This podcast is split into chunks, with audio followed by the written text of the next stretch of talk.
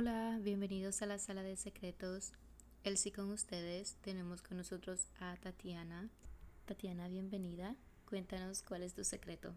Hola, voy a hablar del famoso chapeo, como hablan todos. Para mí el chapeo es, sacarle, es sacarle plata a un hombre fácilmente. Ah, bueno, cuéntanos. O sea, sin necesidad de acostarte con él, sin necesidad de darle un beso, nada, como que en, enredarle el oído para que él te suelte dinero, ¿me entiendes? Entonces, ¿por qué hablo de esto? Porque yo trabajo en una barra latina, colombiana, entonces es algo a lo que prácticamente desde lo que yo vivo, porque yo le enrío mucho el oído a un hombre, pero a la hora de que el hombre espera que yo le dé lo que él quiere recibir, no doy nada. Tú te puedes sentar en una mesa con un hombre y él te cuenta toda la vida y tú solamente respondes, oh, ah, bueno, ok. Y tú ni siquiera puedes dar una opinión, a ellos solamente les gusta que los escuches. entonces, a eso voy, la soledad en este país es tan grande que un hombre se, como se dedicas a trabajar y a hacer dinero y a trabajar y a trabajar, que no tiene una vida social, se pierde de su familia, o sea, de verdad admiro mucho los hombres que trabajan tanto porque literalmente cuando uno se pierde en el trabajo pierde una vida social. Y pienso que no todo en la vida es trabajo y no todo en la vida es dinero. Entonces eso pasa en las barras. Van muchos hombres a que a buscar una compañía, pero no una compañía sexual. De eso no se trata porque una mujer que trabaja en una barra no es así. Solamente es una compañía para que te escuchen y los escuches y, y ya, eso es todo. Entonces, si tú eres una persona a la que le caíste bien, entonces él te va a comenzar a decir, bueno, entonces, ah, tú me caíste muy bien, cuando vamos a ir al mall, entonces ahí viene el chapeo. Cuando mm. vamos a comer, vamos al mall, entonces tú le dices, ay, no, es que yo trabajo mucho y yo tengo que pagar no sé qué, y yo tengo que pagar no sé qué. Entonces él te va a decir, no, tranquila, yo te ayudo a pagar un recibo o yo te ayudo a pagar tu celular. ¿Me entiendes? O sea, ellos se enredan tanto como en tu mundo que ellos quieren que tú sigas ahí, ahí, ahí, ahí. Entonces ellos saben que la manera para que tú no te pierdas de ellos es dándote dinero. Esa es la forma del chapeo, esa es la forma de la manipulación que tiene una mujer hacia un hombre. Pero pienso que la gente lo ve malo, pero no es tan malo. Porque pues ellos buscan algo que tú les puedes dar y tú no vas a dar algo porque sí. Te están ayudando a ti, tú porque no les vas a ayudar a ellos en el sentido de que tú sabes que ellos están solos y ellos necesitan una compañía. Mira, ellos te pueden dar dinero con el hecho de que tú les escribas todos los días, hola, buenos días, espero tengas un lindo día. A ellos les encanta porque nadie más lo hace. ¿Y te ha pasado que alguno de ellos se ha enamorado de ti? Mucho. Ha llegado el punto de que les voy a contar una historia. Yo trabajaba en un restaurante dominicano. Mm. Eso fue la primera vez que vine a Estados Unidos a trabajar. Y había un, era un hondureño. Y me acuerdo tanto que, pues, él iba mucho a la barra donde yo trabajaba y, y era muy buen propinero. Entonces un día él iba todo, o sea, yo trabajaba dos días a la semana y él solamente iba esos dos días a la semana cuando yo trabajaba, porque yo le preguntaba a mis amigas, yo les preguntaba, él, va, él viene otros días, ellas me, me decían que no. Entonces... ya te tenía en la mira. Exacto, me tenía en la mira. Entonces, cuando un día llegué y me dice, no, que vamos al mall, era, la, era el primer chapeo que yo hacía. Me acuerdo tanto que se gastó 1.500 dólares ese día. Me compró ropa, me compró tenis, porque yo me iba a la semana para Colombia. ¿Y tú no hablabas nada con él aparte de solamente cuando era tu, nada, cliente? Nada, nada, solamente mi cliente. Yo me sentaba a decirle cómo estaba, cómo le ponía el trabajo, no sé qué, qué más, y ya. Pero sexualmente, nada, nada, absolutamente nada. Wow. Entonces un día él me recogió en mi casa, me acuerdo tanto que él no tenía carro, él me recogió en un taxi. Y, y ellos se, se deslumbraron porque entonces yo dije, vamos a ir al mall y me va a comprar algo, solamente una cosa. Cuando, cuando llegamos al mall, él, saca, o sea, él del bolsillo saca un fajado de billetes, yo creo que tenía como 3 mil dólares. Y obviamente uno viendo eso, pues uno no es bobo. O sea, uno dice, ah, no, pues usted mantiene plata, pues este man es votado. Me acuerdo que entré a Guess, entré a Victoria, entré a Pink, entré, mejor dicho, entré a American Eagle, o sea, entré a todos los lugares. ¿Y cuántos años tenías en ese tiempo? En este momento yo tengo 23 años. Yo tenía 21. Ok.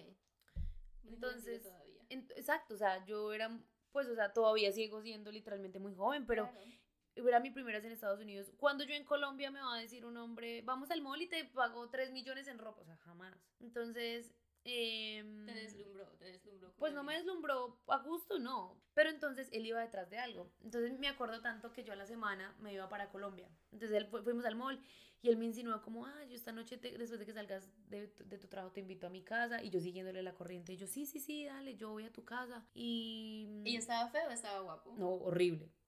perdón, pero era horrible. O sea, nada que ver, no, nada, nada, nada. No me gustaba nada. Pero pues obviamente yo, entonces yo siguiéndole la corriente, yo en el mall, sí, mi amor, hágale, yo voy a su casa esta noche. Obviamente eh, él me insinuaba que era para, o sea, él me estaba comprando muchas cosas, insinuándome porque yo iba a la casa de él en la noche y íbamos a estar juntos. Me acuerdo tanto que como yo me iba una semana para, o sea, me faltaba una semana para irme para Colombia, yo, a mí me quedaba un día de trabajo. Entonces, él, yo nunca le dije eso a él. O sea, él pensó que yo esa semana le iba a seguir trabajando normal. Entonces, ese día me acuerdo que fui a dejar las compras a mi casa. Yo le dije a él, ah, déjame en mi casa porque yo me tengo que cambiar, voy para el trabajo y después voy para tu casa. O sea, y él súper feliz, no, sí, sí, hágale, yo la dejo en su casa, nos vemos por la noche, no sé qué. Entonces, literalmente ese día no solamente compré cosas para mí, compré cosas para mí, mis, mi familia, mis hermanos, mis papás. O sea, mejor dicho, yo a ese hombre le saqué de todo. Pues entonces yo llamé a mi jefe ese día y yo le dije, eh, yo le dije, jefe, yo no voy a ir otra, voy a trabajar. Lo siento, pero yo no voy a volver porque yo ya voy para Colombia. Y él me dijo, no, tranquila, muchas gracias por todo, bla, bla, bla. Y ese día yo me perdí, yo no lo volví a ver. O sea, yo no lo volví a ver porque yo sabía que si yo iba ese día, él me iba a esperar afuera del restaurante y nos íbamos a ir. Y yo no iba a aceptar eso. Entonces me acuerdo tanto que me perdí ese día él me llamaba, me escribía, yo me le perdí, yo no, lo, yo no le volví a escribir, no le respondía a las llamadas. o sea, llegó el límite que llegó la semana, me fui para Colombia y él me seguía escribiendo, hizo, o sea, yo lo bloqueé de Instagram y de Facebook, él hizo Facebook falsos, Instagram falsos para él escribirme de, otra, de buscándome, se me seguía buscando, pasó un año, o sea, pasó un, año, y él me seguía buscando en Colombia me decía, no, porque tú eres así, yo me enamoré de ti, no sé qué. Y literalmente yo nunca le di, pues, bombo, que yo diga, no, yo te amo, nada, yo no le decía nada. Cuando yo volví otra vez, yo mm, cambié de número, obviamente, porque yo tenía otro número. Yo cambié de número, cambié de todo, llegué a este país. Cuando yo no sé cómo él se consiguió mi nuevo número, supongo que por una amiga mía. Y volvió y me llamó y me dijo, ah, yo ya, yo ya sé que estás acá, por favor veámonos, yo no te voy a pedir nada, yo sé que no te quieres acostar conmigo, pero yo te quiero volver a ver, no sé qué. Y yo siguiéndole la corriente, yo no, sí, un día esto nos vemos, un día esto, y, así quedó. Pero no te daba miedo que él te seguía, o sea, no te daba miedo que él estaba obsesionado contigo. No, a eso voy, espera, él estaba tan obsesionado que él por una amiga le pagó 200 dólares para, para que ella le dijera yo dónde estaba viviendo y yo con quién estaba. Entonces un día, yo en ese tiempo vivía en East Boston. Entonces un día salí de mi casa cuando yo sentí que alguien me seguía. Entonces yo sentí que alguien me seguía, pero yo no veía nada. Cuando entonces yo puse la prueba, pues me metí en un supermercado y me quedé 10 minutos en un supermercado y cuando lo veía él afuera. Yo ahí, mejor dicho, yo a mí casi me da algo, Dios mío, yo sudaba yo decía, Dios mío, este man a mí me va a hacer algo, él me va a hacer, no sé. Entonces yo, cuando yo salí, él me dijo, Tatiana, y me dijo, ¿te acuerdas de mí? Qué casualidad que te encuentre yo aquí. Sí, casualidad. Porque él vivía en Lynn. Cuando yo lo conocí, yo me acuerdo que él vivía en Lynn y pues, o sea, el que hacía en East Boston. Me dijo, ah, ¿cómo estás de cambiada? Pues yo me había operado los senos.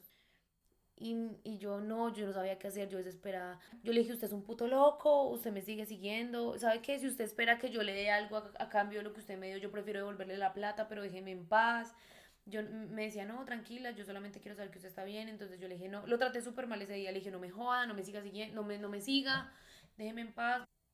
Entonces ya así quedamos y yo no volví a saber de él después de ese día. ¿Y qué más les cuento?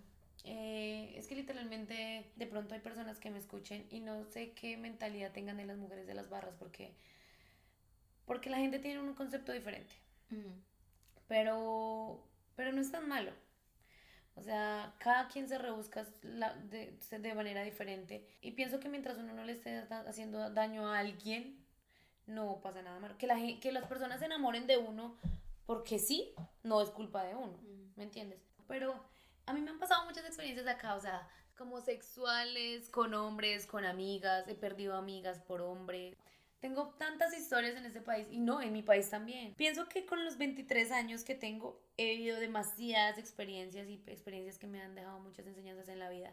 Pero tal vez en la próxima historia que yo quiera contar en el otro segmento em, van a haber muchas cosas interesantes. Entonces quiero que la gente se motive a que escuche las historias pues mías y de este programa que es bastante interesante. Bueno, Tatiana, muchas gracias por compartir tu historia en la sala de secretos. Espero tenerte de nuevo. Gracias a ustedes por escuchar mi secreto.